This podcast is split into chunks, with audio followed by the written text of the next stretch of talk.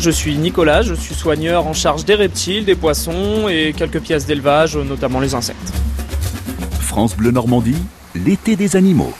Aujourd'hui, on vous fait découvrir une nouvelle tortue à Biotropica. Nicolas, c'est une tortue avec un coup de serpent. C'est ça, la Kelodina McCordy. Alors cette petite tortue, c'est une tortue aquatique.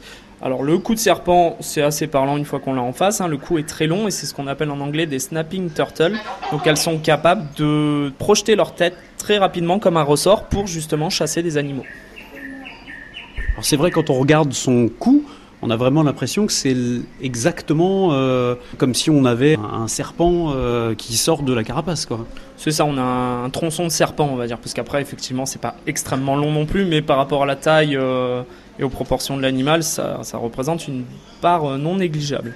Donc après, cette petite tortue, elle va nous venir d'une île, donc l'île de Roth. C'est vraiment très très localisé hein, du coup, donc c'est un animal qui va être menacé d'une part parce qu'elle est euh, originaire d'un endroit extrêmement restreint, donc il suffit que cet endroit soit, euh, euh, on va dire, pollué, détruit, ben, de suite les populations sont impactées. Mais ce qui va concerner cette espèce au niveau de, son aspect très menacé, ça va être le, le commerce.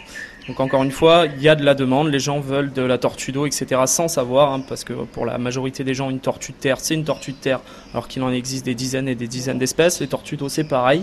Donc on met ça dans le même panier, on veut une tortue, et comme il y a de la demande, bah, il y a de l'offre. Donc les animaleries vont vous proposer des animaux comme ça.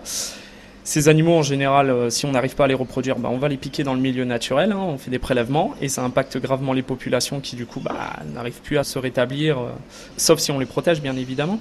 Donc on va retrouver ces animaux très menacés euh, chez des particuliers qui, en totale ignorance, vont, vont, garder un animal alors qu'ils n'ont pas les moyens techniques euh, ni peut-être financiers. Parce que comme vous le voyez là, ça reste quand même des tortues qui sont assez costauds, donc elles sont super mignonnes quand elles sont petites, hein, ça fait plaisir, on prend ça pour le fils ou la fille.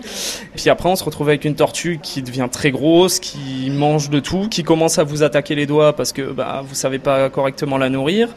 Et puis ça sent mauvais parce que bah, le bassin il est tout petit. Un animal, bah, ça fait toujours caca hein, si ça mange. Donc forcément, euh, plus le bassin est petit et plus l'animal est gros, plus bah, les conséquences sont grandes. Et puis bah, on se retrouve avec des animaux abandonnés ou qui meurent euh, ou qui même survivent dans des conditions euh, inadéquates. Alors c'est quoi la taille adulte? On va être autour d'une bonne trentaine euh, de centimètres euh, pour les plus grosses. Là on a un mâle qui reste quand même plus petit que la femelle. Hein. Vous voyez au niveau de, de son plastron on va être à une petite vingtaine de centimètres. C'est déjà pas mal. Donc là on est face à un couple reproducteur euh, de taille adulte.